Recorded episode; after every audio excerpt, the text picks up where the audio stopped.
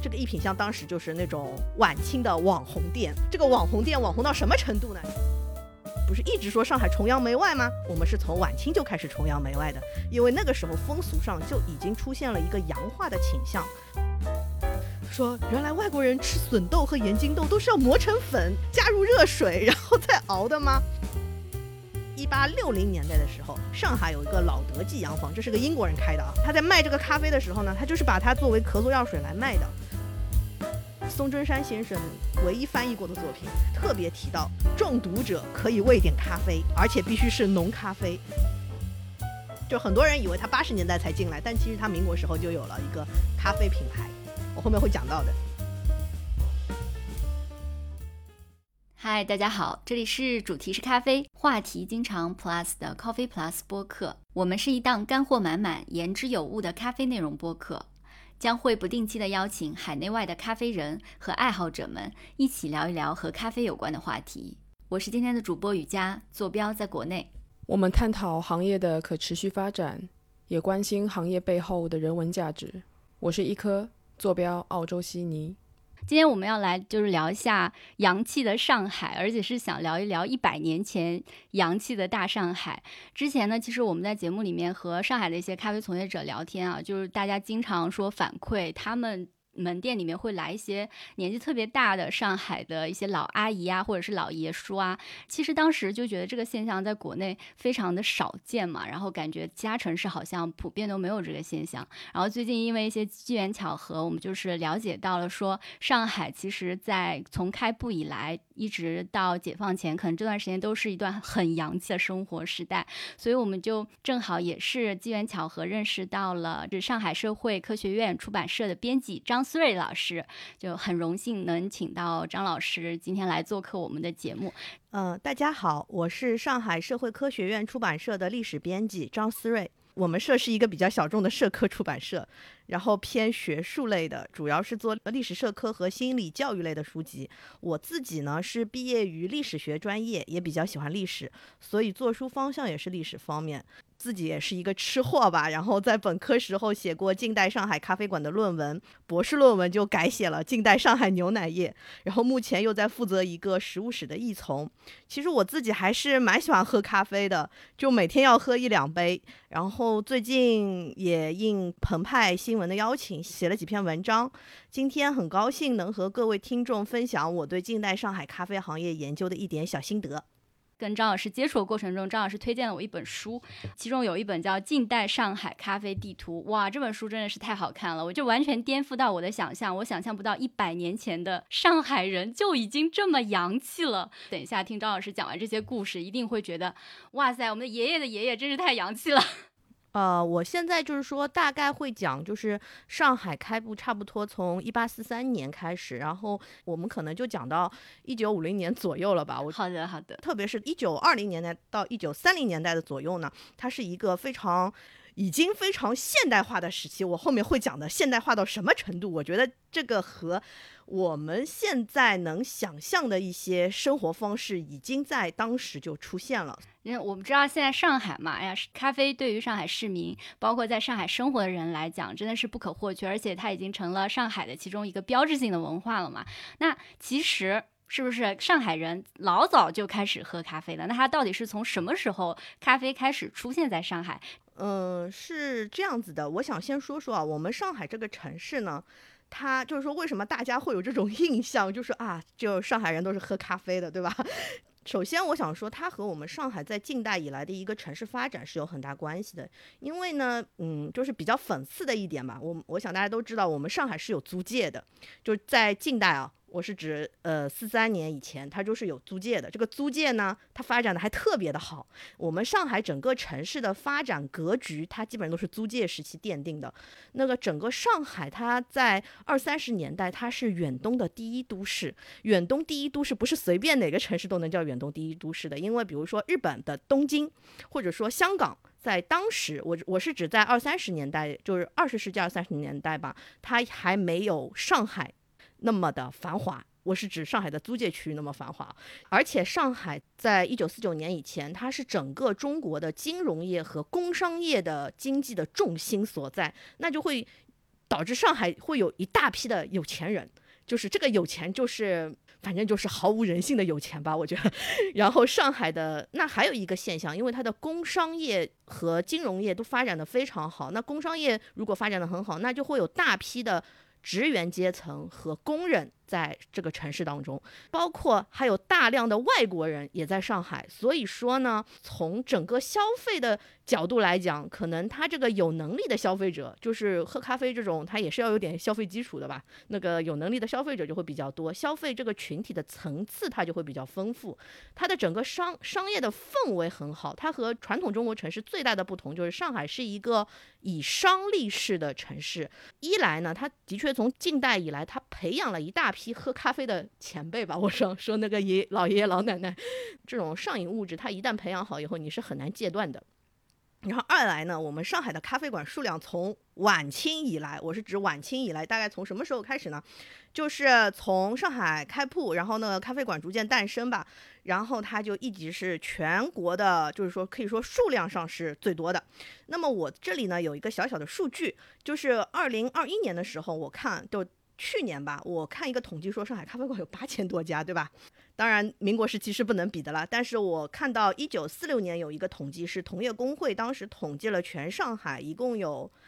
你能喝到的咖啡，就喝咖啡的这个场所，大概可以有一百八十六家。这个数字呢，是当然是不能和八千多这个数字比，但是我感觉这个数字在当时整个中国也是也是没有其他城市能够比的了，包括香港也是不能比的。就是一九四六年一百八十六家，我觉得现在我们可能有一些城市，四五线的城市可能都还没有达到这个水平。嗯，就是它这个数字虽然很多呢，当时是因为他们同业工会在统计的时候，因为它叫西菜咖啡馆业同业工会，他在统计的时候，他会把西餐馆和酒吧也都算在内，就是说只要卖咖啡，对对对，如果你放到今天，就有点像把肯德基、麦当劳这种也会把它算在里面，你懂吧？懂懂，就要有一点这种样子。但是它已经很说明问题了，就是说他在当时四十年代的时候，的咖啡已经是在上海的市民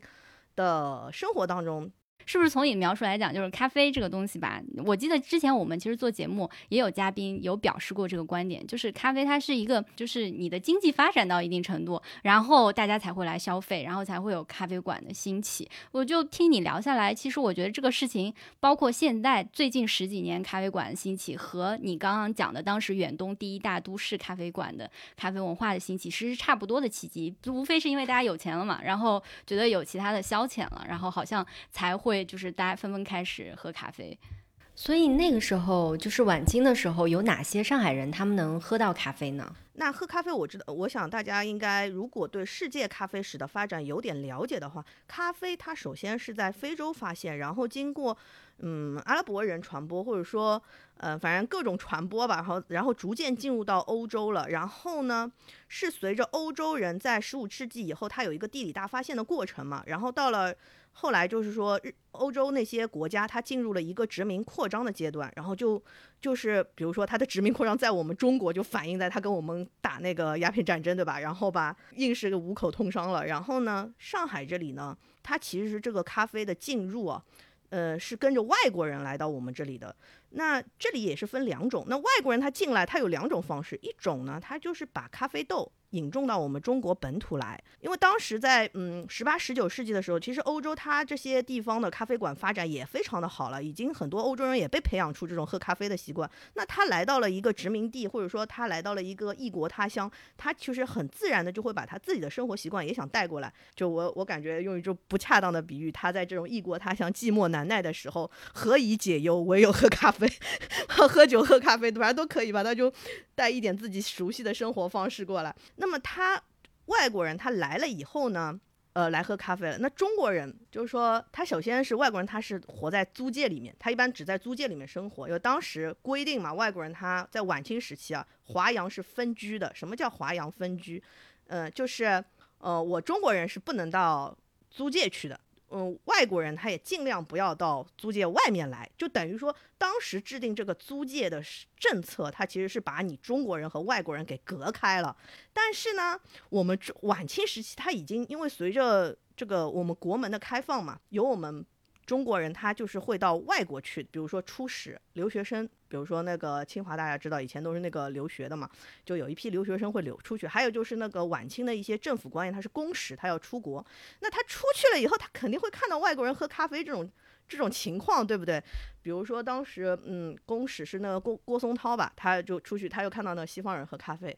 还有一个就是在一八六八年左右吧，那个有一个汉军旗人叫张德义，他就写了本《航海数曲》。这个人其实还蛮有意思，因为当时有很多人跑出去看看了以后，他要写一个游记之类的，你知道吧？就相当于我现在出去写一个游记，他就说我出，他说他在船上，他就第一次喝到了咖啡。去的时候呢，可能是和一批外国人一起去的，然后这批外国人呢，可能带着一点豆子，就咖啡豆嘛，他就发现这个外国人呢，他是。嗯，反正就是这个味道又酸又苦，像黑水。然后呢，而且他发现这个外国人喝呢，就是要把它磨磨磨嘛，磨成粉，然后用水煮，反正就是味道不怎么样。而且我感觉他心里其实就在抱怨，什么鬼东西那么难喝，对不对？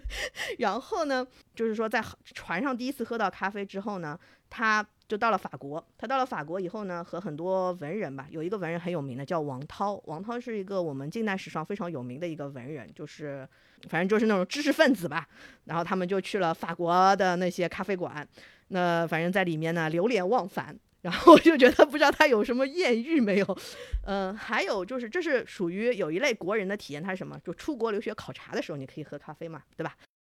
然后呢，还有一种呢，你当时你要怎么去喝到这个咖啡呢？就如果说如果你是一个啊在上海的。比较有钱的官绅，或者说你们家是有点钱的，我官绅就是指你们家是，比如说家里面有人当官的，或者经商的，或者说是反正就是总之是有点钱的金粉世家 啊，对对对，差不多就这种类型吧，就家里面那种官宦子弟啊，或者这种，反正你们家就稍微有点钱的人，就说如果你你知道了这个东西，你想喝怎么办呢？你只能去翻菜馆。翻菜馆其实就是现在那种中式西餐馆，一般呢，它有的是外国人经营的，有的是广东人经营的。其实有很多中国人，他第一次喝这个咖啡，他是在翻菜馆里喝的。这个翻菜馆呢，就我们上海地区有一个很有名的，当时在晚清有一个很有名的翻菜馆啊，包括到民国时期啊，现在应该是关掉了，没有了，叫一品香。这个一品香当时就是那种晚清的网红店。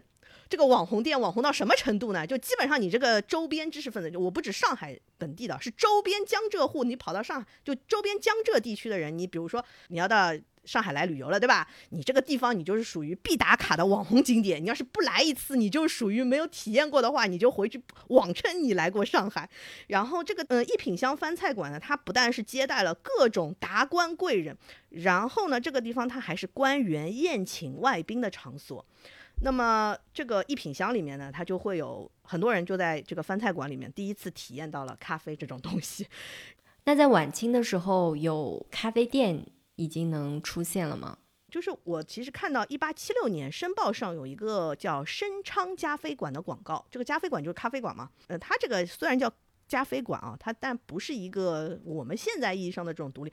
独立的咖啡馆，它其实就是一个翻菜馆，你知道吧？就就是吃这种西餐的，叫中式西餐啊。它它因为这个西餐是经过中国人改良一下的。那这家店呢，它其实在原来的虹口地区，后来搬到了我们四马路，也就是今天的福州路。那现在呢还在，叫什么名字呢？它改了个名字，我们上海人都很都很熟悉的，叫杏花楼。啊，杏花楼以前就是一个，呃，它的前身就是一个翻菜馆，而且它以前叫申昌咖啡店，它也是卖咖啡的嘛。也就它的那个广告里面会说，我我这里也有咖啡，你也可以来喝。那其实，在到了十九世纪六十年代，当时受到了太平军，就是太平天国起义了嘛，它呃打到了江浙一带，然后嗯，大量的上海的本地居民和外省的一些。人就难民吧，他逃到了上海，然后就跑到了租界里面，他打破了一个华洋分隔的局面，造成了一个很严重的后果，就叫华洋杂处。从那以后，就租界的地价就越来越贵，上海的地产业就越来越发达，因为。外国人发现中国人挺有钱的，就有钱人还挺多的，然后向他们卖地，然后或者把造好的房子租给中国人，然后就打破了这种以前外国人管外国人，我上中国人管中国人的局面嘛。然后华洋杂处了以后呢，那上海地区的这个居民呢，就跑进来跑到租界里的那些人，他就因为你跟你你现在就是说能体会到，就跑到租界里面去了，你更能观察到那批外国人的生活方式了，不是？然后他就会觉得，哎，他受到了文化冲击。然后这个文化冲击就表现在当时，因为上海不是一直说上海崇洋媚外吗？我们是从晚清就开始崇洋媚外的，因为那个时候风俗上就已经出现了一个洋化的倾向，就叫酒则香槟，茶则加菲，日用之物皆以有一洋字为佳。呃，就是说我们上海从晚清时期就很崇洋媚外了，这个也没也是没有办法的事情，因为。张老师，你你这是自嘲的说法吗？对我真的，因为我在网上，因为我作为一个上海人啊，经常在网上被人说上海人崇洋媚外，崇洋媚外。我想说，我们崇洋媚外，我们是有历史的呀，我们没有办法呀，因为以前就是这样，从晚清以以来嘛，整个习俗，因为当时西方它是作为侵略者，它是一个。呃，文明开化的象征，然后呢，导致很多人他一方面呢内心非常的抗拒，就是传统的士大夫阶层，他内心是非常的抗拒，他觉得哎，就中天朝这种形象不在，但是他一方面又对这种外来的物品又非常的好奇，对吧？无法抵抗，对对，无法抵抗。哎，你说这种这个我们现在人也是这样的呀，你你想想对不对？你这个什么新奇的东西进来了，你总会想去尝试尝试。关于上海人爱赶热闹这个事情嘛，我们现在好多人都觉得说，哎，大家的印象都觉得他们上海人太爱排队了，就不管有什么事情，大家都去打卡排队，就真的是天生就是为了排队而排队。因为我这两天不是看那本书嘛，然后那里面有一个地方特别有意思，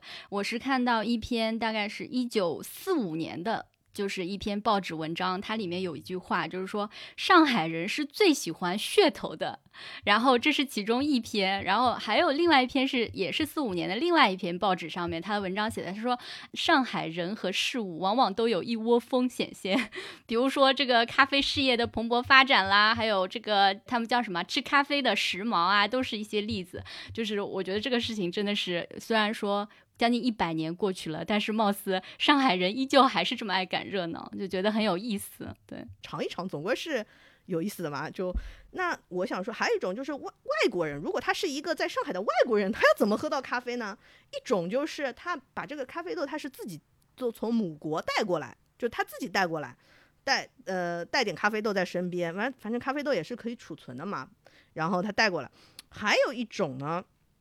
嗯，就是上海地区在开埠以后，他是就外国人跑到中国，不是开了很多这种洋行啊、银行啊这种。那有一种就他是通过洋行，然后进口，就他进口不是从海关进口嘛，然后通常都是由洋行来代理这种进口物，就是其实你就是看成进进出口公司吧。然后他们这些洋行呢，一种就是他拍卖，什么叫拍卖制呢？就是洋行他自己会先定一批。货物那当时都是海运嘛，他就说我先要订什么什么什么什么什么什么，就当中会有咖啡豆，比如说我咖啡豆今天订个两百袋，这批货我自己先吞下，然后我在广告上面就在上海的那些广呃报纸，比如说《申报》啊，还有一些什么《字林西报》啊这种报纸上面登广告说啊，我现在新到了一批什么什么的货物，有什么什么什么什么什么什么，当中就有咖啡多少，然后呢，当时在一八六二年，《申报》就登载了一个拍卖广告，这个拍品。就是吕宋咖啡五百磅，吕宋嘛就是今天的菲律宾地区嘛，就是说这是一种方式，还有一种就是订货制，就订货制就是我的我作为客人嘛，我跑到你洋行来，我告诉你我现在要订这个咖啡豆，我要订个比如说两袋，订不了很多，但是他我先告诉你我要订多少，然后我付个押金给你，等你到货了，你再你再通知我，他会留个什么联系方式，一般对其实也那个时候也是书信吧，晚清都是书信嘛，还电报还没那么还没发展起来的时候，他书信呢。那就是这个都是在早期喝咖啡，在晚清，我指特别是在呃一九二零年代咖啡馆还没发展起来之前啊，就是你从海关资料其实可以看到，在一八六三年的时候，宁波和厦门的海关它是有咖啡豆输入记录的，但是呢，纵观整个一九四九年前的这个资料来看，上海地区它是咖啡豆进口量最多的一个口岸。就是没有没有第二，只有上海地区是最多的。然后你说客人会去洋行自己订咖啡豆，然后他们当时进的咖啡豆是生豆还是熟豆？然后你说的客人就是像现在我们一样普通的消费者吗？还是说其实是很多咖啡馆或者是经营咖啡馆这些场所的商人老板们？那么说到这个豆子，我现在。我呢是根据人家学者的调查，看了那个海关的资料。海关资料它显示，输入中国的咖啡豆比较有意思，就是在一九零八到一九三一年的时候，它的进口第一大国是日本，其次是美国，然后是爪哇和一些新加坡地区。然后一九三一年以后呢，它就是属于河属东印度地区，就是包括今天的呃苏门答腊和爪哇地区嘛。然后再是印度，再再是新加坡和巴西。那我这边要说，它这个到底是个什么豆？是不是生豆？那我这里有一个四十年代的时候，一个叫盛余洋行的一个职员的回忆录，他就讲，因为他们这个洋行呢，就是进经营那个进出口业务，里面就有咖啡豆的进出口。然后呢，他的说法就是会有生豆，它其实也会有熟豆，就生的熟的他们都有。照他的回忆来看呢。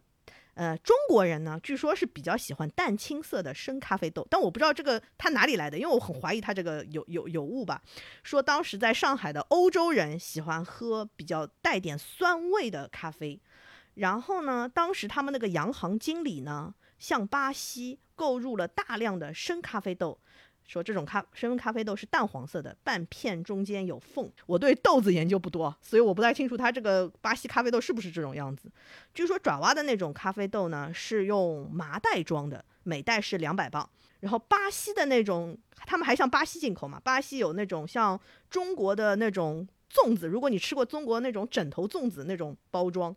说他们呃进口的是什么豆子嘛？那我觉得其实跟爱好者，我们这边你去咖啡馆点豆子，你都会说，哎，你这豆子是哪个产国的嘛，是吧？埃塞的啊，你还是什么其他的呃产区的？啊然后我也在一九二九年的 一篇《民国日报》上，就是看到了一些报道，他说当时的那个世界。背景下，美国人饮用咖啡是最多的，就是比欧洲各国都要多。而且那个时候，像啊张老师您刚刚提到苏门答腊呀、菲律宾呐、西兰岛啊，还有爪哇，其实这些都是殖民者带过去种植咖啡的地方嘛。当时呃，美国他就说了，当时因为美国自己气候的原因，它种不出来咖啡，所以它的咖啡大多是产自在巴西的，都是从巴西那边进口的。然后这个是二九年的时候一篇中文的报道里面说的。然后大概是过了二。十几年但到一九四五年的时候，这个就非常非常有意思了，就是大家开始开始怀念巴西的咖啡了，说当年巴西的咖啡是上品。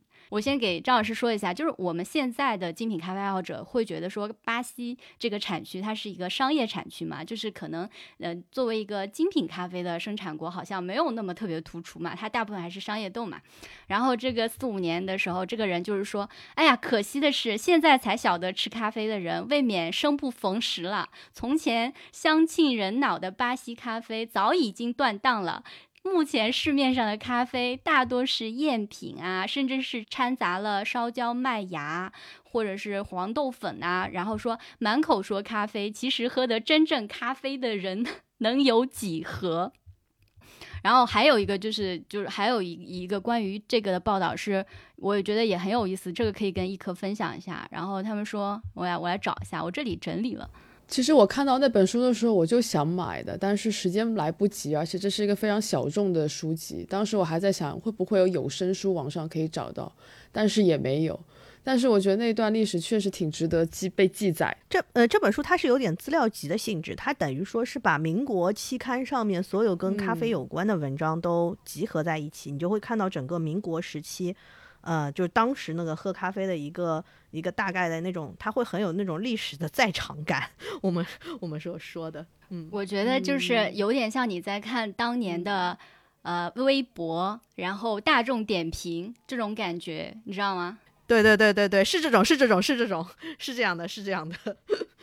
对，然后我另外一段是就是一九二几年的时候，那段文字是说，当时最上品的咖啡是。来自于古巴和波多黎各的咖啡，因为我觉得就是张老师，你可能会觉得这个角度莫名其妙啊。但是作为就是现在的咖啡爱好者来说，在最近就是目前我们这批喜欢的人，就古巴和波多黎各是一个我们几乎没有听过的产区，所以它在当时的文章里能被奉为咖啡产国原产地的上品，我们是觉得还是非常意外的感觉啊，就是怎么会有这样子？然后当时他还把巴西奉为上品。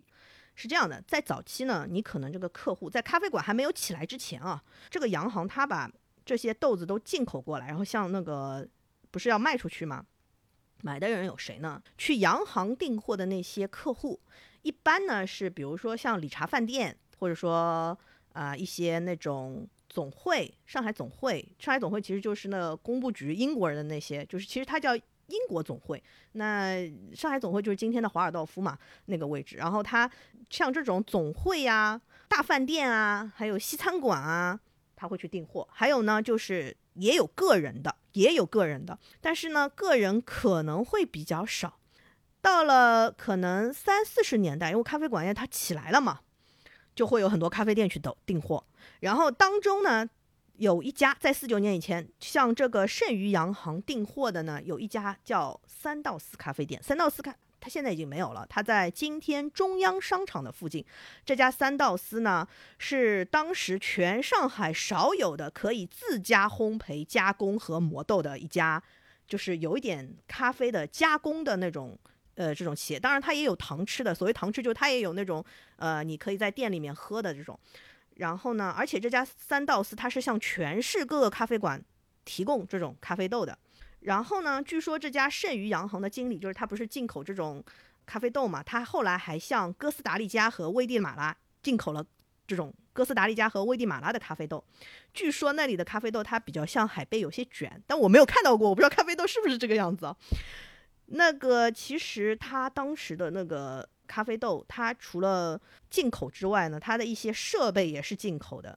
当时跟你感觉是一样，我觉得那个年代有这些电器设备，真的是就是在我的这个思想里算是太颠覆了。因为像我们平时都是特别喜欢咖啡的人嘛，对于现在咖啡馆里的一些店沫啊，包括各种设备啊，其实都很亲切的。然后我当时也是在就是呃一九四四年的一篇报道里面，他就描述说那个西藏路。有一家爵士咖啡馆，然后他说这家店的呃内部的装修啊、设备啊、灯光啊都很好。然后除了这些，他还有一些专门的技术人员，说尽心研究，然后用上上等原料配合，然后再经过什么科学的烘焙而成，然后烘焙成这种色香味美、名闻全国。甚至他还给其他的咖啡馆供咖啡，然后供熟豆嘛，呃，发展成像我们现在所说的一些烘焙坊的这种规模了，而且他还提到说，他们店里面是一九四四年的时候，且该馆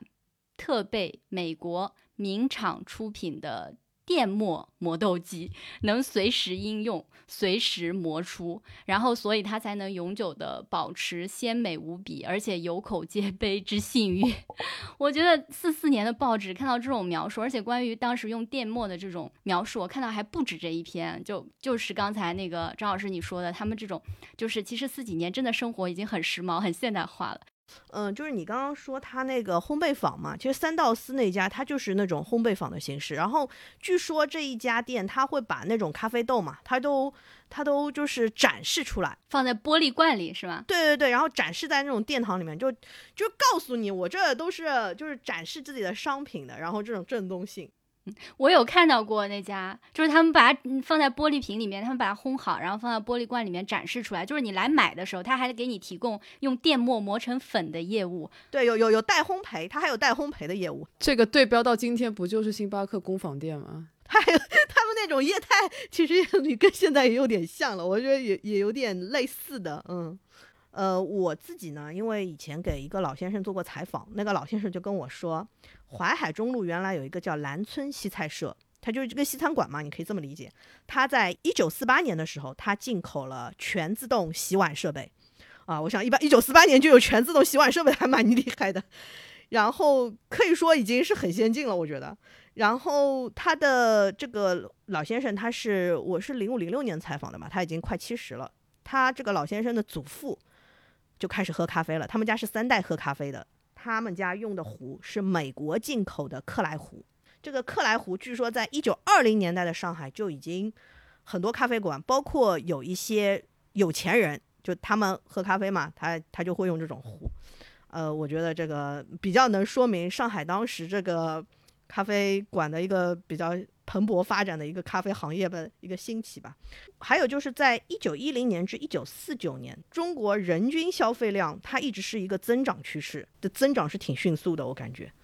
那当时就是呃，在上海滩上已经有这么多咖啡，比如说像从来没喝过的咖啡的华人，他们是就是怎么评价的？因为你知道，像咖啡、茶叶啊这种，就是新新的饮料传入到一片新的土地上。我之前看过您推荐的一本书，是讲那个呃食物史的书，好像是。然后我记得当时他就讲，像茶和咖啡最初到欧洲的时候，当地都是把它作为药用的，甚至是一些医生用来治病的。所以当时这个苦水、黑苦水在上海刚出现的时候，大家是什么反应？嗯，其实大多数国人他对咖啡的认识吧，就最初他仍然是把它作为一个药品。就是我感觉世界上的几大饮料，就我们现在所说的快乐水、可口可乐，不也是这样吗？它就是作为一种药品，或者说是和茶一类，就是说有助于消化的一种饮品。因为按照其实当时如果你去翻菜馆，大家应该知道西餐它的那个仪式，就是说最后一道一般是上咖啡的。餐后上的嘛，那么在一九零六年有一有一首就是沪江商业上呃商业的市井词，它就有点有点像我们今天打油诗吧，就是你你今天就有个人发个微博，他就说他是写成一首诗的嘛，他叫考非何物共呼名，世上相传豆制成，色类砂糖甜带苦，嗯，昔人美食代茶烹。你翻译成今天的意思就是说，有一种东西大家都叫它什么呢？叫它咖啡。现在上海市呢。嗯，大家能喝到的这个东西呢，它其实是用豆来做的，豆子做的嘛，就是它有点像砂糖。它其实这个砂糖到底是指红糖还是什么？因为咖啡它是有点深褐色，应该不是指那种白糖，它应该是指有点像红糖那种。然后说甜带苦，然后我就在想，咖啡为什么会甜带苦？咖啡不是苦的吗？然后他说，就是说，然后西人美食代茶喷，就就是讲这个东西，它就是西方人就是作为。茶的那种替代品嘛，然后有一首，另外一个人就另外有一个晚清的人又写了首诗，反正就是又发了个微博吧，然后他就说描写嘛，他说席散饮高腹数口即消化矣，高腹亦外国物，大多如神曲等。那这个高腹呢，它就其实就是咖啡的另外一种说法。我们知道神曲其实是一种中药吧，因为如果大家吃过那个健胃消食片，因为我经常吃这个药，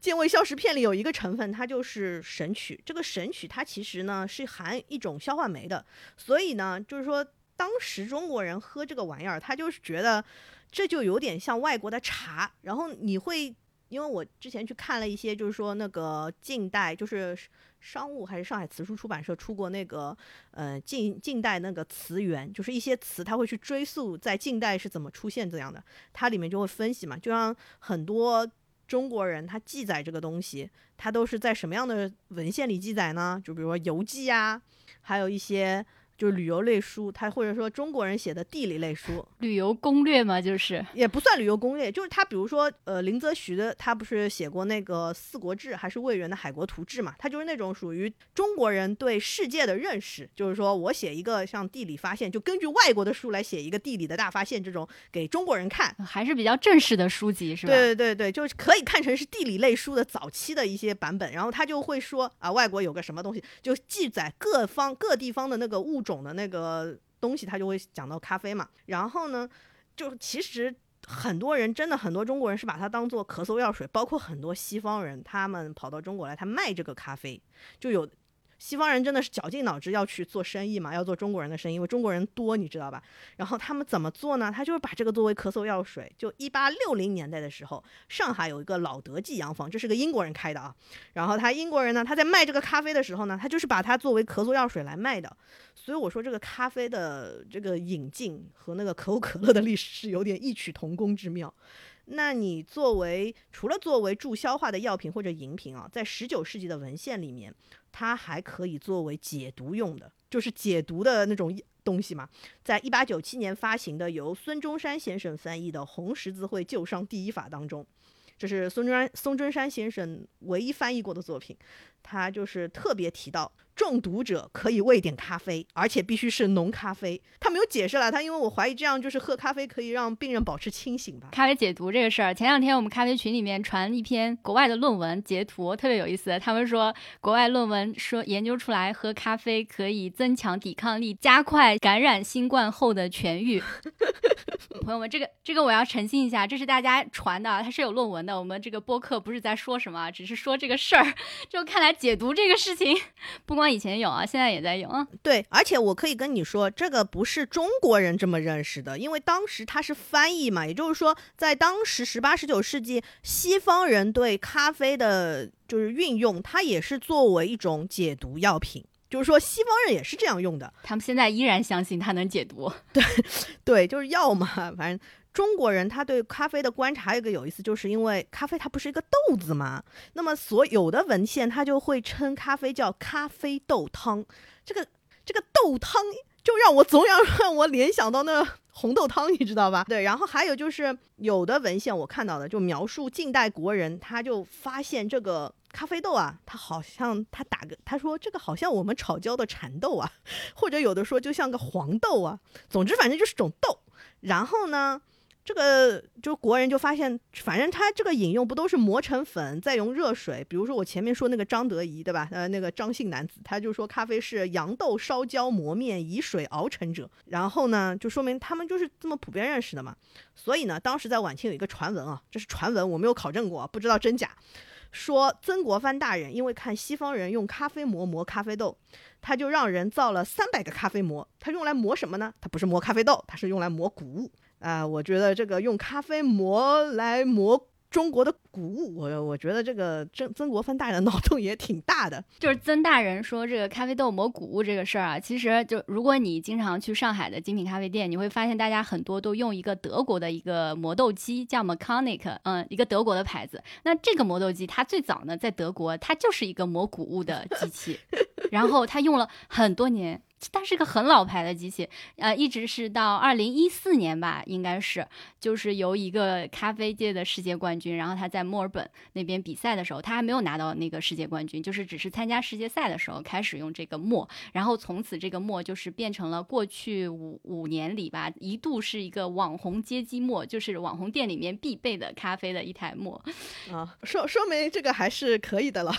就是我，我想说，他其实那个人家还说，因为我看的那个是笔记嘛，他就他说这个磨磨，就说磨的还挺好的，反正就就是曾曾国藩大人觉得这个磨用来磨古物磨的也挺好的，反正我不知道这是个哪个磨，对，可以改天研究一下。因为我觉得你这个磨谷物要求不大，就是你对均匀度啊什么都不大，但是其实对磨咖啡要求很很高。就我觉得你把磨咖啡的磨用来磨谷物，就简直就是杀鸡用牛刀，就这种感觉。对，因为中国人他不了解嘛，他又不喝，他又不不了解，他觉得这东西磨得好，他就会这样。我也不知道是造出来还是，就据说是命人造。就是我不知道这个命人造是怎么造，是造了这种咖啡膜，还是类似咖啡膜，还是怎么样子？因为笔记里面没有写那么清楚嘛。但我觉得，反正总之，人家脑这个曾大人脑洞挺大的。我觉得，那还有关于咖啡豆是有一个笑话的嘛？呃，之前就是在很长时间，你基本上只能在城市里面你才能喝到咖啡的，对不对？你在农村里你是喝不到的，对吧？因为除非呃呃，现在速溶那种。但是呢，很多农村人他进城了以后呢，他有一种，就是你会有很很多新奇的体验。比如跟农村人进城了，就我也是看到人家，呃，以前民国时期一个笑话，然后就是说他看到南京西路咖啡馆里面，人家会陈列生熟两种咖啡豆嘛，就会放在那个橱窗里面陈列吧。一般生的咖啡豆它不是有点青色的吗？熟的不是有点褐色的吗？深褐色吧。然后呢，农村人他不知道这是什么东西，你知道吧？他就说：“哎，这是不是个笋豆或者盐津豆呢？” 那就是我觉得这个农村人应该是浙江的，我不知道有没有浙江的小朋友啊。就是浙江的这个笋豆呢，我要我要说明一下，我是吃过的。因为呃，你如果去浙江一些杭州或者天目山之类的地方玩，那个笋豆它就是有点青色的。它这个笋豆它的确颜色偏青，就比较像那个咖啡的生豆。然后呢？他在那儿看了以后，他还看到那个外国人，他不是就从那个咖啡那个罐子里面拿出来那个豆子就磨粉了嘛？他就大吃一惊，他想啊，他说原来外国人吃笋豆和盐津豆都是要磨成粉，用加入热水然后再熬的吗？然后这个就是个笑话嘛，然后城里人都以此为取笑嘛。啊，就这里讲个笑话。这这个笑话我我也看到过，应该就是在对那本书上。我还可以给大家讲讲，就是吃的东西啊，就你或者说你对咖啡馆，很多人的印象就是从色戒来的，对不对？我们现在很多人看那个以前就是色戒出来时候，不是那个就凯司令一下子火了吗？凯司令这个很多人可能就是从那色戒这部电影里面知道的，因为有张爱玲这个加持嘛。其实呢，我想说这家店在一九四九年以前也不是很有名。那凯瑟琳现在是在南京西路上，它现在还有嘛？然后，嗯，它的那个栗子蛋糕是他们店的一个特色。那我想说，好吃是蛮好吃的，但是呢，张爱玲她当年最喜欢的不是这一家的东西，她喜欢的是飞达咖啡馆。飞飞达咖啡馆也是在南京西路上，是现在已经没有了。她已经，那张爱玲到了美国之后呢，她依然非常怀念这家店。那她就写文章回忆，她就说飞达的那个栗子蛋糕。和乳酪稻草非常好吃。栗子蛋糕呢是用飞达的栗子蛋糕是用栗栗子粉做的。其实栗子蛋糕当时很多店都会做，包括那个我后面会提的那家 DDS 他也会做。然后有个那个乳酪稻草，其实我一开始不是很明白这是个什么东西。据他的描述，它应该是一种螺旋形状的酥皮点心。其实我感觉就是有的现在面包店叫起酥条。就它是一种酥皮类的嘛，起酥的，然后吃下去有点芝士的，因为它肯定有芝士啊或者黄油在里面的嘛。那就张爱玲这个人，其实她非常的喜欢吃甜食和奶油。然后她和女性朋友去逛街，然后逛完街她要去咖啡馆，对不对？她去去了咖啡馆，她有时候也不点咖啡，她点的是热巧克力。然后呢，她点完之后呢，她还要多要一份奶油，就她很喜欢吃这种东西，你知道吧？甜食。然后。他还很喜欢吃的是什么？凯司令那个奶油面包以前是很有名的。然后凯司令他是很早就一般比较早就开门了，然后早上刚出炉的时候，你想呀，那个面包烘烤好了，然后味道飘出来，那个是非常香的。所以呢，张爱玲就是写文章还回忆嘛。他当然，他后面是把凯司令和启示令就是另外一家店给搞混了嘛。他就是会怀念他去启示令买面包，其实他去的就是凯司令。我记得凯司令是一九二八年开业的，我当时还特别查了一下，他到今天算是马上就百年字号了啦。对对，它也算是少有的，但是它当中也是断过的，它不是一直都有的，它是后来到八十年代，后来它又复业了，重新开出来的。我觉得张爱玲的生活简直就是现代生活，因为我记得我之前在她的书里看到过李斯德林的漱口水，就是我们现在在超市里面看到那个李斯德林。对，很多民国牌，就以现在看到牌子的后面都现在都会有，我后面还会讲一个让你们很大吃一惊的，就是一个牌子。就很多人以为他八十年代才进来，但其实他民国时候就有了一个咖啡品牌，我后面会讲到的。说到这里，其实我觉得，其实因为我们节目听众很多，真的都是咖啡的非常深度的爱好者嘛。然后我这边的话，因为正好在看书的时候也看到了两唯二看到了两条，他有写当时的那个咖啡馆的里面的咖啡是怎么来做的嘛。先一颗，你来能不能来猜一下？你觉得他们当时的咖啡一百年前是怎么来做咖啡的？这个我特别也想，这个话题刚好是我想聊的。我所以在我的印象里，它应该是几个流派，要不就是日式的流派，就是法兰绒虹吸这是一个流派；要不就是像维也纳那一种，就是加奶，就是可能它也是通过滴滤的方式，Malita。就因为其他你也没有什么什么什么工具可以用，嗯，我那天其实不是也问了张老师嘛，然后我在这里找到了就是两种做法哦，一种做法是就是那个《造洋饭书》这本书，它是一八四四年写的吧，这个很早了，一八四四年还没有到一九零零年呢。他是说取两大勺克肥，不同的译名嘛，那个时候还叫克肥，然后取一个鸡蛋。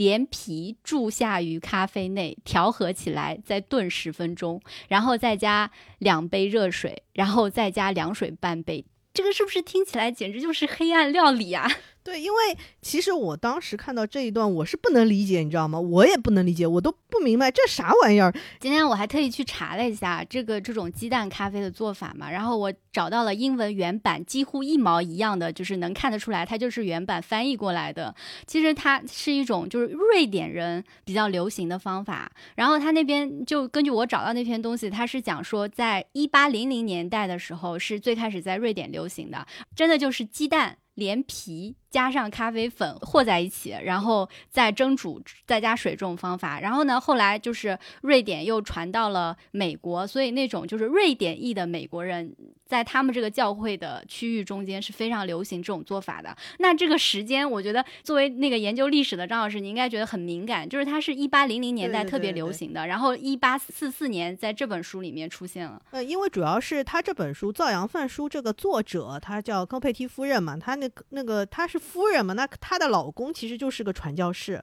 高贝汀应该就是美国人，他应该就是美国人，嗯。那你可以理解嘛？他应该就是当时在他们教会里可能比较流行这种做法。而且我可以跟你说，《造洋饭书》这个这个东西，你看他是一个外国人写，但他是用这种写法，他其实是写给中国人的。他给哪个中国人看呢？他就是给自己仆人看的呀。给他其实是本。有点像家政学书，你知道吗？或者菜谱，但是他这个阅读对象，他其实是要教他的中国的仆人，或者说是其他外国传教士，他们到中国人，他不是又要请佣人的吗？教那些佣人，或者说就是那些那个全职主妇那种，呃，告诉他怎么怎么做这个玩意儿，我感觉。这个这个做法，反正我一直没有搞清楚过。哎，今天非常感谢你，给 让我搞清楚，这是一个奇怪神奇的做法，这是一个神奇的做法。这个做法，我我没有办法想象，哎，就你刚才描述，我也没有办法想象它是怎么做出来的。对我也没有办法想象，它加鸡蛋是怎么。感兴趣可以查一下那个 Swedish Coffee 的那种做法，我觉得现在应该网上还有。如果你搜一下 egg coffee，用英文搜，第一条那个词条就会告诉你怎么做。而且我为什么怀疑就是这个做法？因为那个造洋饭书的原文是一个鸡蛋连皮注下于咖啡内，这个是不是完全无法理解？什么叫连皮注下于咖啡内？对对对，主要是连皮这个。但是你你看那个英文的词条上，它就会写的有 shell 这个词，有那个蛋壳这个词，所以哦。真的是有，就觉得它高度一致。它而且这种用鸡蛋做咖啡的做法，其实我因为在搜那个词条的时候，还发现现在越南那边它也很流行。对，我就想说越南我有听过，有有有有。越南也会有这种的吗？而且是现在，尤其是在河内啊那那个城市，就有很多是他们的当地的特色。那我觉得越南当时不也是属于法属殖民地嘛？对对对，可能也是。各种流传啊，传过去的。然后这是其中一个做法。然后这里可以，我觉得可以开放出去一个话题，就是好像这种用鸡蛋来调制咖啡的做法，其实世界上很多其他的国家都有。就是如果有知道这种方法的听友，可以给我们留言来普及一下。因为我记得我以前听到过好几个，但是没有太特别在意，因为就是基本上在我看来就属于黑暗料理里面的啦。还有另外一条，我就是，就我觉得他们这些文章里面，大多数都是在描述我去咖啡馆，我我是什么阶级的人啊，我去感受什么氛围啊，我干嘛干嘛。但是真的很少有就是描述说我当时的咖啡到底是什么东西的。所以我对的，对的，对的，对的。所以我就只看到这两条。然后他另外一种做法啊，就是我再接着说完啊，就是呃，这个时候已经比较晚了。刚刚那个是一八四四年的时候嘛，这个时候已经到一九四三年了。就是他说咖啡豆，然后用电炉炒熟了，其实就。就我们现在说的咖啡烘焙机嘛，把它烘熟，然后呢，它磨成粉之后，再喷上那个白兰地、白兰地酒，然后倒进布袋中隔水蒸，然后最后蒸好了之后饮饮用的时候呢，就加一些牛奶啊，或者是方糖来饮用，跟我们现在想象的方法非常不一致。然后还有就是，基本上都是属于这种咖啡粉啊，加水煮一煮或者蒸一蒸，然后加一些奶制品或者其他东西一来一起喝。呃，就是关于这个用酒，我可以跟大家讲一下。呃，我以前看过一本叫《时髦外婆》的一本，嗯，就是那种老上海回忆录嘛，说以前老上海人他喝咖啡是很讲究的，它当中就有一条，就是磨成粉之后用酒磨。就我一直没有明白，为什么这个咖啡它用酒磨，就是用酒这个是哪里来的这种这种习惯和传统？因为据说当时这个还在不少咖啡馆，因为我不止在一个人的回忆录看过，我还在好几个老上海的回忆录里面看过，说明这个在当时的一些上海咖啡馆里是比较常见的一种现象。我我不清楚啊，如果有有知道的可以来告诉我一下，有知道告诉我一下，这个加酒然后再磨。这是个什么什么情情况？就是有谁知道是什么情况吗？就是这个一九四零年代左右的风潮啊，就是用这个酒加咖啡粉，然后磨完了做咖啡。如果这个我们听友里面有什么高人，可以给我们留言啊，记得一定要告诉我们。嗯。然后我突然又想到了我在这本小报集上面看到的一篇文章，等于说他是写了一篇攻略啦，就是类似于四几年的时候，一个上海的小资文艺青年怎么度过他的。一个下午一整天的娱乐生活啊，他是这样子写，我就捡一些重点来讲一讲啊。他首先说，意思是你要在家里面先吃吃完中午饭，然后吃了中午饭，你就可以出发去过这一个下午的消遣啦。然后首先他说，从东朝西，从外滩出发，第一个去所便是外滩朝南的汇中饭店。然后呢，这家饭饭店干什么呢？喝咖啡，你点一壶一千零四十元一壶的咖啡，然后挑一个坐在沿南京路的玻璃窗旁边泡一壶咖啡，望望窗外的路上的热闹镜头，听听动人的音乐，看看邻座西洋绅士淑女的交际应酬。哇！我看到这里的时候，我就觉得这跟我一个人在国外生活在咖啡店 观察隔壁的客人的状态是一模一样的。然后他他说，你可以在那里流连一两个钟头。费用倒是不贵嘛，只有一千零四十元嘛。然后他说，如果你是讲究实惠的，那你可以不来这里，你可以去到附近的一家叫马尔斯的店，那家店的咖啡只要六百块钱一杯，就是你如果是为了咖啡而咖啡的。然后呢，现在大概两点钟了，你该找一家电影院了，花掉一千五百元，在冷气房间内把身上的暑气先冷一冷。拜托，一九四四年有冷气电影院里。然后我就觉得哇，呃，这个很很正常的，因为三十年代它就有冷气，我觉得真是太酷了。嗯，当时很多电影院都有冷气的。然后就是电影院看完了还没结束这一天，然后说。跑出电影院是上茶馆的时候啦，因为这时候茶舞的音乐已经开始了。然后他又推荐了几个地方，什么基本上装修精美，也有冷气，然后还有音乐，可以在那边和女友跳入舞池，一起跳跳舞啊，跟朋友聊聊天啊。然后说一茶三点，就应该是一份茶还带三份点心吧，这种样子，说比白开水一杯便宜的多。还有一些其他的推荐，他说，因为这个是茶舞嘛，然后他说，如果你是爱好这种场面讲派头的，是吧？然后你再去什么其他另外一个国际二楼的什么自由厅，也有冷气有音乐，然后又推荐了几个地方。最后的话，基本上就是一直到晚上吧，整个一天的娱乐活动就结束了。然后这篇文章是一九四六年。啊，四六年已经战争胜利了嘛？他抗战胜利以后，整个时局已经不一样了，就租界已经没有了。这时候市政已经统一了，啊，活得还不错。那你到四八年，这个小青年就不太一样了，可能他就要面临通货膨胀，然后国共在内战嘛，当时情况就很不一样了。他四六年可能活得还不错，我觉得还不错，还不错。但我觉得就这一段历史真的是就上海历史里面非常浓墨重彩的一笔。嗯，就是四十年代不算什么，因为三十年代它是一个，因为四十年代其实你该有的也都有了。四十三十年代这些东西刚刚出现的时候，那真的是对人震撼很深的。我不知道大家，嗯，你们有没有看过那个矛盾的《子夜》？茅盾的《子夜》它是一个批判那个左派的一个代表小说嘛，它是以前就是批判那个资本主义社会这种万恶的资本主义社会对人的这种什么什么什么，然后怎么样？它里面就是那个赵老爷是个士绅啊，农村乡村里的士绅，不是说乡村里一般普通的农民，就他还是乡村里面那种地主阶级嘛。然后老儿子到了上海，一般来讲，像上海还有很多高等教育学府，对不对？还有这种大专院校，这种什么呃好的学校，教会学校，所以很多这种当时的农村地主，他还会把小孩送到那个呃上海来接受那个好的教育，就跟现在很多父母是一样的嘛，对吧？然后他儿子在上海立稳了脚跟，从事了比如说工商业，利用自己的钱跑到上海来投资一个工厂，开个工厂或者开个什么企业，这种其实上海真的很多的呀。过来以后呢，他就把他自己老爸给接过来了。这个赵老爷最后他是怎么死的？他是被声光电给刺激死的。他首先到了城里，他就看到了女人，就是说当时上海不是摩登女性都是穿半袖的那种旗袍，还有露个大腿吗？再加上那种城市的那到南京路，他乘黄包车嘛，从南京路这样过去啊什么，一下子就被那个霓虹灯闪着闪着闪着闪着的，他就受不了了，你知道吗？然后再加上那个声音，因为。可能农村都是环境很安静啊，或者怎么样。但上海你这个是不夜城啊，你想想，那以那以前就是不夜城。上海，上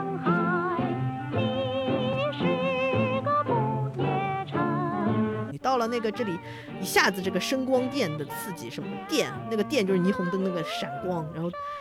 灯就是呃声音就是那种不断有那种耳边，就是他会看到很多这种女性在路上走，这种很多在农村都是不可想象的，就以前啊。然后呢，看到这种女性露出的这种半个臂膀，她被刺激到了，心脏病发了，结果在这种声光电的刺激下就去世了。当然，茅盾写这一段，他是为了体现这种上海一个罪恶的冤首嘛。当时上海就是一个罪恶的渊所，它因为有租界嘛，建立在那个这种都是建立在剥削人民的这种什么什么基础上面嘛。你可以想象，对于这种他是左派的一个代表嘛，这种小说代表，他是要去批判这个上海的这种东西对于人的，因为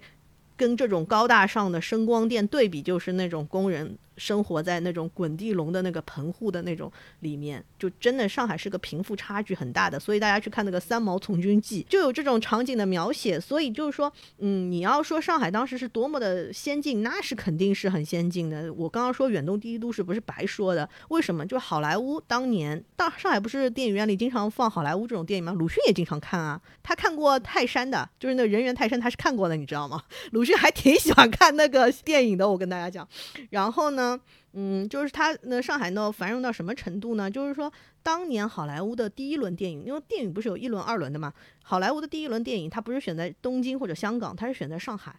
然后呢，他们有传言，就是说，你日本人你要看好莱坞第一轮电影，你必须来上海看，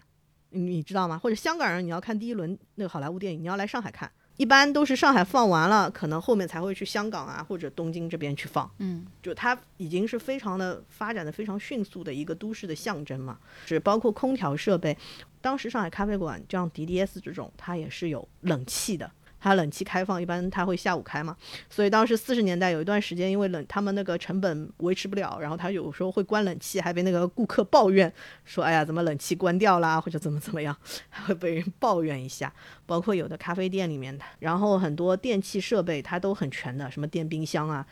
我想在二十年代那个时候，我看上海家贝它那个店里面就已经有电冰箱、冰柜这种东西，我也挺吃惊的。其实当时 还看到电风扇啊这种东西。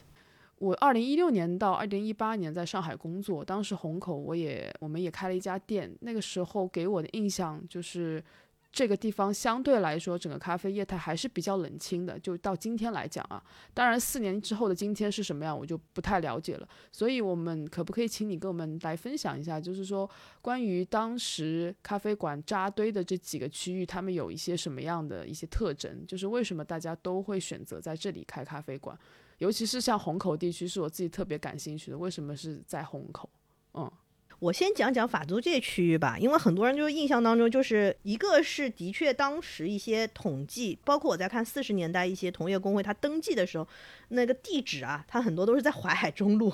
今天的淮海中路啊，我以前淮海中路以前有好几个名称，呃，比如说宝昌路、霞飞路、林森中路。泰山路，它都叫都是现在淮海中路啊，而且这一带的，就淮海中路上的那些咖啡馆，就是特别，就你如果去看八九十年代那些老老老的人，就是老的上海人写一些回忆录啊什么，就会提到，就是你要看一些小说啊什么，就是大家都会去提到这个地方的咖啡馆啊，为什么呢？首先是因为这个霞飞路上，就淮海中路上这些咖啡馆，它很多都是白俄，就是就是十月革命以后呢。就是俄国一些贵族啊，就是不服从新政权的那批贵族就流亡，流亡，比如说从哈尔滨，然后有的就一路跑到了上海，他就聚集在法租界，因为俄国他那个当时的文化，他跟法国是比较亲，就是友好的，就是当时他们很多俄国贵族，他们其实都是会法语的，你知道吗？所以他就跑到法租界地区，他就选择在霞飞路上开店，开的都是餐饮店。真的就开了很多很多。四九年的时候，据说他们有统计，就是说四九年以前，俄国人开了在霞飞路上开开了四五十家这种咖啡店、餐饮店，就不只是咖啡店啊，餐饮店、咖啡店。然后呢，很多那个呃人他在回忆的时候，他就会提到嘛，在今天淮海中路和瑞金二路的那个路口，他们就提到这个路口嘛，就很多的那些，就有好几家。是属于他们回忆当中啊，就会想象，哎，这些我以前在这里，这里怎么怎么喝咖啡。那这些有的店就叫文艺复兴、君士坦丁堡、卡夫卡斯，你一听名字就是俄国，就是老外开的，就很俄国的那种，就是很很欧洲的那种名字嘛。对。然后，而且这些就是说，可以说是这批俄国人，而且有的还不一定是俄国人，他是犹太人，就是说他一九二零年代他带起了这个咖啡馆的这种上海开咖啡馆的这种风潮，你知道吧？就是他开了这些店。然后呢，就等于把这一条街上的业态给带起来了，你知道吗？我就感觉他就像我们中国人扎堆开，主要是那些白俄的吧，他有的都是都是公爵、亲王、大将、少校。然后呢，你在这些咖啡店里面随便就可以搞不好组一个沙俄陆军参谋部，你知道吧？特别是为什么有的中国文人特别喜欢去这些店，是因为这些店里面有的侍女，她是某个公主或者某个伯爵夫人之类，你懂吧？流亡公主吗？就流亡公主 被迫害流亡的那种啊？对对对，不一定是末代沙皇的公主，但她可能就是。反正就是你，你可以把它想象成沙俄的沙皇的郡主之类的，或者说是某个什么一等公夫人，哎，你就这么想象呗。呃，大家你不要说男性知识分子了，就是我去，我都会觉得有点那啥，是吧？那反正就是这一带的路，就是你从淮海中路再走到陕西南路，陕西南路以前叫亚尔培路嘛，它这里都是在法租界范围内。就是法租界，大家知道，就跟公共租界它是很不同的两种风格。公共租界里面，特别的你到南京路那边有很多高楼大厦、工厂，对吧？很很商业氛围。法租界。他喜欢他走的那种共和路线，他就是很喜欢，呃，规划好以后，他就把那个他都是卖卖给人家盖那个居民房，就是盖那种小别墅啊什么，所以那个环境其实很好的，从以前开始就是很好的。法国人他们爱享受生活嘛，他们在法租界里面其实造了很多花园洋房，他就不太喜欢开厂。法租界的工商业氛围就没有公共租界浓，所以导致法租界它那个。就是也有有利有弊，就是它的环境是很好的，但是它这个没有公共租界那么有钱，懂了吧？就工董局它没有工部局有钱。嗯，我刚刚听你说这个淮海中路，其实因为可能你们之前都是要么在上海生活，然后或者是要么在上海工作过。像我其实没有在上海长居过，我只是离得比较近。然后最近两年对上海的认识，基本上都是去咖啡馆、探店啊什么去玩才会去的。就是你刚刚讲的，像什么陕西南路啊、淮海中路啊这两条路，就是给我的感觉是，这可能是我对上海印象最深的两条路。倒不是说它现在是那上面有很多咖啡馆，而是我每次在那个咖啡馆其中的区域，就是每次去探店的时候，我每次都能路过那两条路，所以我对那两条路印象特别深刻。因为就是说，当时的名流啊，当时很多名流他也喜欢在法租界，就是说买房子，就中国的一些达官贵人、士绅阶层。他也喜欢在法租界买房子呀，然后反正就是说，你当时在淮海路那个老上海，他回忆的时候，他比如说像什么卡夫卡斯啊、DDS 啊，就你在淮海中路上的那种咖啡馆，他在文人的笔下那个出镜率是非常之高的。那仅次于就是南京西路了。在以前，南京西路它没有那么发展的，没有像淮海中路在上海人心目中那么地位那么高，你知道吗？整体来讲，就是说南京东路和今天南京西路，它还是和。当时的淮海中路一样的啦，都是上民国时期啊，上海的 CBD 嘛，反正也是很多的，就像凯司令啊、CPC 啊、沙利文啊，它都是在南京西路上。你南京西路因为也是有很多那种怎么说呢，它也是有一部分，因为南京西路现在很长嘛，它就是而且以前的路名都不一样，它其实有一部分也是在那个公共租界范围里的，所以说呢。它嗯也是有很多，像南京东路就更不要说了。南京东路为什么有那么多咖啡馆嘛？就是因为它是周围有很边很多的商务楼呀，商业中心，对不对？对对对，因为你想呀，它那个路旁边那么多的什么银行啊、大楼啊，那人家职员要喝咖啡不啦？他们都是要去喝咖啡的呀。然后还有就是豫园路，大家可能想不到，豫园路上以前有很多咖啡馆，因为什么呢？因为它这边是公共租界，呃，区域内它有很多那个花园住宅和新式里弄，它会在这里一带。那就会有咖啡馆嘛？那就比如说张爱玲，她不是说什么战时天津新搬来的启士林咖啡馆，那就在那豫园路上面嘛。以前那现在豫园路也很洋气啊，就是也有很多非常有意思的，比如说烘焙小店啊，或者是其他的店。对对对对对。然后我就要说，还有一条就是。就今天西藏南路和西藏北路，其实以前有很多咖啡馆，但那个咖啡馆它档次就不高。我跟他讲，我跟你们讲，因为民国时期大家就评价淮海中路是顶流，淮海中路上的咖啡馆它是顶流，次一点的就是会有，比如说呃有一些南京西路的，然后或者豫园路的，然后最后下面一点的就是西藏路，西藏路的一些。然后四川北路的那些咖啡馆呢，是和西藏路估计是在一个档次的，就差不多类型的嘛。当然，就是西藏路的那些咖啡馆，基本上都是在一九四零年代以后才有的，它就开的其实很短，很快，因为四零年嘛，到五零年基本上你开个十年不到，有的就没有了呀。然后我说说那个四川北路啊，呃，为什么四川北路那么多呢？这个区域比较特别。首先呢，虹口为什么有很多咖啡馆是以前是开在虹口地区呢？是因为日本人。大家知道吗？日本人有一部分，因为我们上海是没有日租界的，但是呢，公共租界里面那帮日本侨民，我给大家普及一个冷知识，非常冷的上海的冷知识，就是在公共租界差不多发展到民国时期吧，可能到三十年代吧，就公共租界当中，外国人里面，他们人口统计的时候，外国人里面最多的应该是英国人，可能，然后第二大我们大家一般认为是法国人或者美国人，不是，是日本人。日本人他当时在三十年代就已经很多了，已经超越了英美的那个人数了，已经快。然后他位居第二，他就聚集在那个虹口的那一带，就他差不多四川北路那一带，杨浦那有一些也有很多日本人。然后呢，因为公共租界有一个东区，东区它就是其实就有点带一点今天这个杨浦啊，杨浦这一带的。然后呃，还有就是呢，四川北路呢，它是个越界筑路区域。这个就要跟上海史这个就要 稍微解释一下什么叫越界筑路区域了。越界筑路区域它就属于，嗯，它就比较复杂，就是它有点像租界，但是它是一个半租界性质。你就这么理解，它是有一半租界性质的地方，就是它这个路政权这个归属啊，一直属于。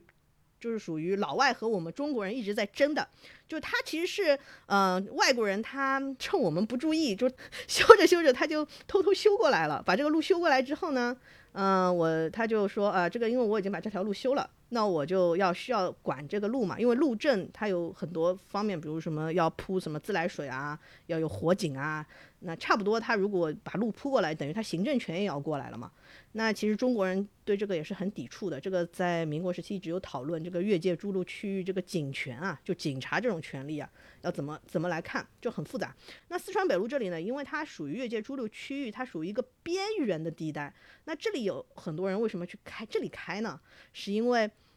这里一个是地价比较便宜啊，对吧？地价比较便宜，然后呢，它呢。可以算租界，又可以算华界。然后呢，就是在二十年代呢，有一批留日归来的知识分子。那我要说到这批留日归来的知识分子，就就也是他们在二十年代形成了。就是回来呢，就是就是来开咖啡馆，他们觉得上海没有好的好的咖啡馆嘛，然后开了一那个好多咖啡馆都是在四川北路上面，然后因为一个是便宜，对吧？还有一个就是他们当中这批留日的那些人很多，就是他们创造了就成立了一个文学的一个组织叫创造社，创造社它是一个左翼的，就后期它是在中共领导之下的。就是一个左翼的文学团体，然后呢，因为他们的性质比较特别，你知道，就是又是在中共领导下面的，到了嗯三十年代，就特别在国民政府在二七年以后嘛，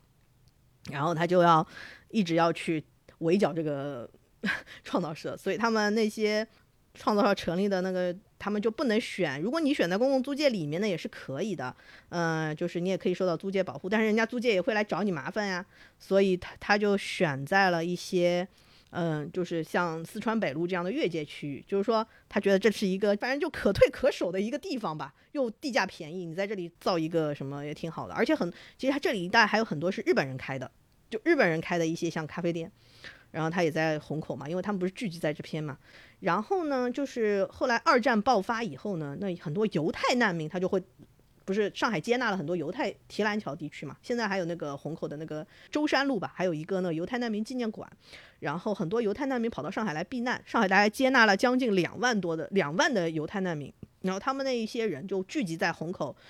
就是聚集在霍山路和舟山路这一带，他们也开了很多很多这种咖啡馆，也是也是在这边嘛，所以这一带会有很多。然后呢，四川北路的咖啡馆呢，其实档次真的都不算很高。然后呢，但是他们就是都是偏日式的。但是因为当时你知道，很多知识分子都喜欢居住在四川北路那一带，比如说鲁迅，对吧？冯雪峰啊。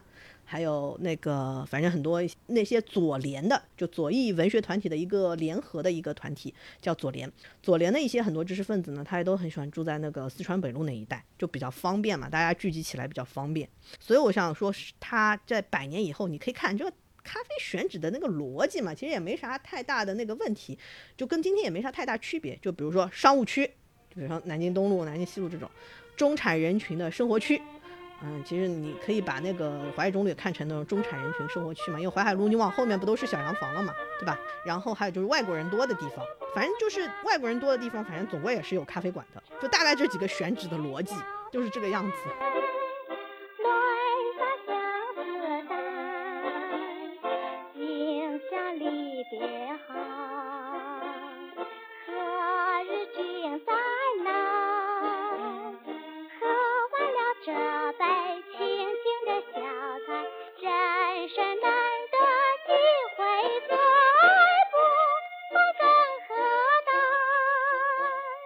来来来，喝完了这杯再说吧。就女明星开咖啡馆呀，你四小花旦开店，但是尽管这样，我想说，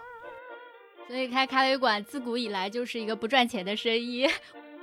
然后上海加贝当时是非常有名的一个网红咖啡馆，就是他被鲁迅和郁达夫公开批评，他就是属于被黑出圈了已经。这种文青开的咖啡馆一般时间都不怎么长。然后这个咖啡店呢，其实在二八年八月份左右开业，但是它开到二九年就歇业了。这个是四四年，也是四四年的一篇小报文章。嗯，有人这样预测下去，说大饼、油条、豆乳、粢饭，在不久的将来也可以打去咖啡馆去了。到二战结束以后呢，就在四五年以后吧，咖啡从上海市民心目中跌落神坛，所以当时呢，这个上海街头是出现各种露天咖啡摊。日咖夜酒这种模式，现在大家就是都在玩嘛，真的也是一百年前被人家玩转了的。谢谢大家的收听。因为沪上咖啡史的内容还是比较长的，所以这一期我们就先聊到这里。在下一期节目里，我们也还会再继续聊一聊其他有趣的事情，比如说在上个世纪四十年代，呃，就已经在上海滩流行开来的咖啡地摊文化，以及被现在咖啡馆业玩坏了的日咖夜酒形态。其实，在上个世纪四十年代，在上海滩也不是什么新鲜事。当然，我们还是会继续来讨论一下 三四十年代在上海滩的小青年们的时尚生活，请大家期待一下。我们下一期节目会在一周后更新。